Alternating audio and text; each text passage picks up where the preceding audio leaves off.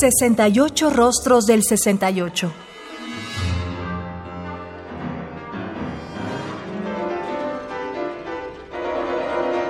¿Qué música surgieron en esa época?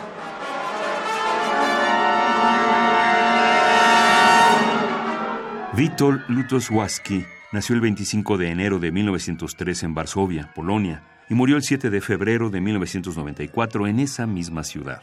Fue uno de los compositores europeos más importantes del siglo XX, cuya influencia ha sobrepasado las fronteras de su país. Estudió en el Conservatorio de Música de Varsovia en 1932. Fue hecho prisionero por los alemanes en la Segunda Guerra Mundial, pero logró escapar y se ganó la vida como pianista en bares y cafés. Su música empieza con un estilo neoclásico y elementos folclóricos, pero pronto se une a la música de vanguardia al utilizar el atonalismo. La difícil Sinfonía número 2 y el concierto para violonchelo son dos de las obras más representativas de esta etapa experimental. En sus últimas obras retoma el carácter neoclásico pero modificado por sus descubrimientos sonoros. El libro para orquesta de 1968 es una obra poderosa, de gran fuerza expresiva. En ella, lo explosivo de las sonoridades contrasta con el rigor de la estructura en un pasaje que se resuelve de pronto en la percusión más leve, el piano y el gilófono. El trabajo que se desarrolló durante la composición de la Sinfonía número 2 sirvió como arranque para la creación del libro para orquesta. Después se añadió el uso del contrapunto aleatorio. La pieza es una secuencia de cuatro capítulos separados por tres interludios.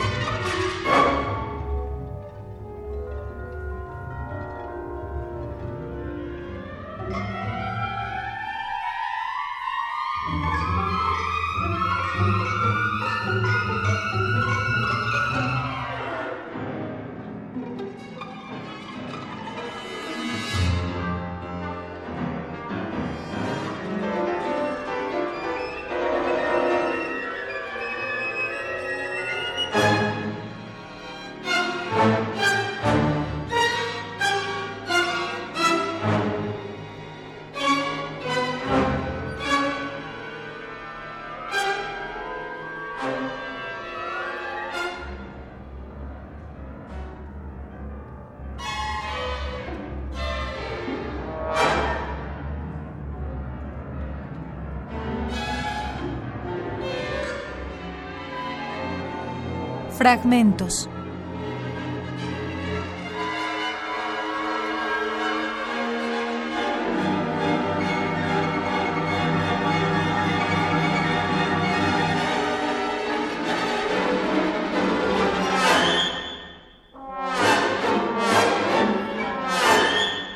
Libro para orquesta, con una duración de poco más de 21 minutos, de 1968, de Witul Lutosławski. Interpreta la Orquesta Sinfónica de la Radio Nacional de Polonia, dirigida por el compositor. Es un fonograma del sello EMI con fecha 1994.